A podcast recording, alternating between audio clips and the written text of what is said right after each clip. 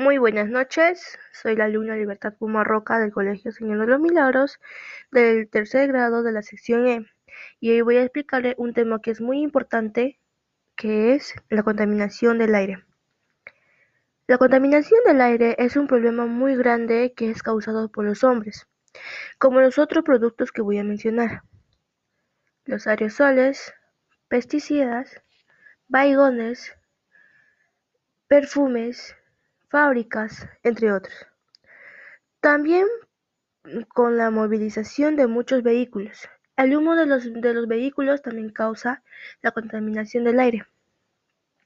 A pesar que tiene muchas consecuencias a los seres humanos, como las enfermedades al pulmón. En las enfermedades de pulmón podríamos encontrar las bronquitis, cáncer al pulmón, podríamos encontrar también tuberculosis, entre otras enfermedades.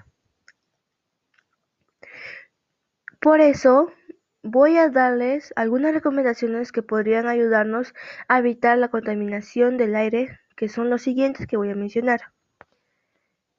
Evitar quemar las basuras frecuentemente.